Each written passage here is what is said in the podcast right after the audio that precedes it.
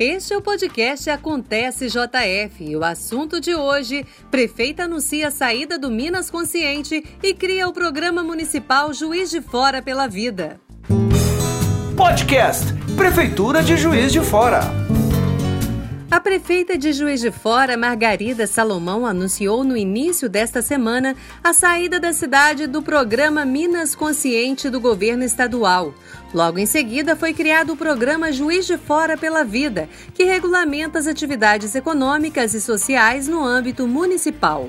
Desta forma, a nova administração pretende investir na adequação sanitária do município, buscando mais eficiência no enfrentamento à Covid-19. Nós estamos tomando a decisão que entendemos seja melhor para a cidade.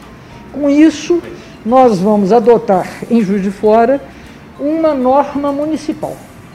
Então, isso vai permitir que nós tenhamos muito mais é, sintonia fina mesmo com a sociedade. Então, essa é a decisão que nos levou a adiantar essa posição, porque entendemos que o Estado de Minas, que é um Estado do tamanho da França, tenha mais é, problemas para considerar do que nós aqui na, na, esfera do município. É a nossa prerrogativa constitucional é, exercer esse poder e assim o faremos. Nós estamos conversando com a sociedade toda. Nós entendemos que não é possível você tomar decisões de governo sem ouvir a sociedade. Então, nós temos ouvido associações é, de, de, de, empresários, nós temos ouvido sindicatos de trabalhadores, nós temos ouvido a sociedade como um todo. E isso, naturalmente, é um elemento que nos permite calibrar melhor as nossas decisões. No programa Juiz de Fora pela Vida, as atividades econômicas são divididas em faixas roxa, com possibilidade de lockdown, vermelha, que é a faixa em que Juiz de Fora se encontra, laranja, amarela e verde. Elas definem as condições de funcionamento durante o estado de calamidade pública. De acordo com o secretário de Desenvolvimento Econômico, Turismo e Agropecuária, Inácio Delgado, o programa apresenta flexibilização do funcionamento das atividades comerciais na cidade e conta com a participação de todos para que dê certo. No Brasil, nós vivemos uma situação em que as diferentes unidades federativas falam coisas diferentes sobre a pandemia. E aí a população, ela não tem um comando único e nós vivemos, todos vocês perceberam isso, um cenário de desobediência civil total. Né? É, por outro lado, segundo aspecto a considerar, é que mesmo que você é, indique faixas de atividade que podem ou não funcionar, porque potencialmente levariam a maior ou menor contaminação, né? nós tivemos uma política muito tímida de sustentação da demanda dos consumidores, nenhuma de incremento do investimento para a economia continuar funcionando e muito é, pontual né, de é, oferecer para a empresa soluções de crédito ou de redução de custo via demissão temporária dos trabalhadores, né, é, para enfrentar a pandemia. O que, que aconteceu agora em janeiro? O auxílio emergencial acabou. Então você teve uma queda brusca da demanda que ainda sustentava alguns setores de atividade. Por outro lado, os custos das empresas que aderiram àquelas regras anteriores, eu posso demitir, depois eu tenho que manter o emprego por tanto tempo, é, aumentaram num cenário de redução da demanda. Então é o pior dos mundos, quer dizer, porque o, a demanda caiu, os custos enrijeceram e eu não tenho como pagar as minhas contas. Então, assim, não é possível que a gente também não compreenda essa situação como absolutamente aflitiva. Outros países eh, na Europa, nos Estados Unidos, agora recentemente, nós vimos o presidente norte-americano fazer uma liberação de trilhões de dólares para sustentar a economia. Eles é, romperam com ortodoxias, né? Que são ortodoxias, é isso que elas são, são pensamentos rígidos, pouco colados na vida real, né? É, e alargaram o gasto público para sustentar a demanda, para sustentar a rentabilidade das empresas e para segurar o investimento. Aqui nós não fizemos nada disso. Então, se nós, um, a política de não pode fazer nada, interdição total, ela veio combinada nesses outros países com essas políticas sustentação da renda, de sustentação do investimento, sustentação da rentabilidade das empresas.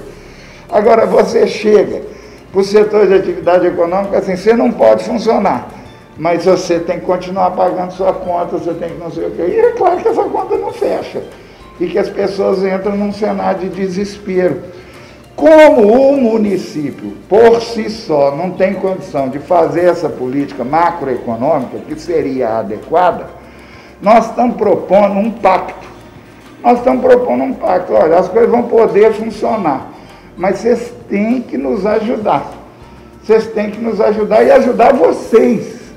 E ajudar as pessoas a ter, na realidade, amor ao próximo. Porque o que, que acontece? Se a pessoa achar que o pacto é para eu me evadir de qualquer compromisso, daqui a duas semanas o negócio dele está fechado, porque nós vamos ter que decretar o lockdown. Né?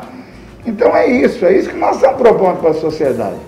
Nos ajude a conscientizar ao seu cliente, ao seu vizinho, ao seu parente, sabe? Não interessa qual a sua posição política, sua orientação religiosa, sua escolha de vida, a pandemia ela não olha a quem ela atinge. Ela atinge a qualquer um de nós. Então todos nós temos que ser responsáveis por enfrentá-la. Se isso não entrar na cabeça das pessoas, nós estamos literalmente sem saída. E se no Brasil a coisa não está clara, esse que é um novo governo, está chegando agora, está dizendo para a sociedade o seguinte, nós estamos aí, ó, com a disposição de conversar, de braços abertos para fazer um pacto e querendo que todo mundo pactue. E se pactuar, eu tenho certeza que nós podemos dar uma sinalização para o Brasil de uma política diferente, uma terceira via. É isso nós estamos propondo. Vai dar certo? Não vai dar certo? Eu não posso dizer. Mas outras coisas não deram certo. Nós tivemos ameaça de lockdown, onda vermelha, desde o final de dezembro, aumentou a contaminação, aumentou os óbitos, aumentou a taxa de ocupação de leite. Funcionou? Não funcionou. Né? Então, assim, só vai funcionar se a gente efetivamente se irmanar numa atuação conjunta de toda a sociedade. Os critérios para enquadramento em cada faixa do programa Juiz de Fora pela Vida seguem orientações do Conselho Nacional de Secretarias Municipais de Saúde e do Conselho Nacional de Secretários de Saúde. Cabe à Vigilância em Saúde do município publicar semanalmente em que faixa Juiz de Fora se encontra. A subsecretária de Vigilância em Saúde da Prefeitura de Juiz de Fora, Cecília Cosman, ressalta os critérios para a definição dessas faixas. São seis indicadores que são indicadores assistenciais, três indicadores assistenciais que vão levar em consideração, então, principalmente taxa de ocupação de leitos e critérios epidemiológicos da doença. Então, nos assistenciais, o critério, né, o indicador de maior peso seria realmente a taxa de ocupação de UTI adulto, né? Porque nós sabemos que os adultos, especialmente aqueles mais idosos, são as pessoas que têm a propensão, a propensão maior de desenvolver casos graves e precisarem, então, de um leito de UTI. Mas também tem a taxa de ocupação dos leitos de enfermaria, adultos também, e a projeção de esgotamento dos leitos. Né? Então, fazer uma análise que, caso o cenário em questão né, daquela semana se mantenha, quando que nós teríamos uma previsão, uma projeção de esgotamento de leitos. E na parte epidemiológica, dos indicadores epidemiológicos, nós vamos analisar a média móvel, então a média dos últimos 14 dias dos óbitos, dos casos de síndrome respiratória aguda grave e também da positividade dos exames que nós recebemos. Então, de quantos exames são feitos aqui na cidade de Juiz de Fora, quantos deles são positivos, que é um indicador muito importante.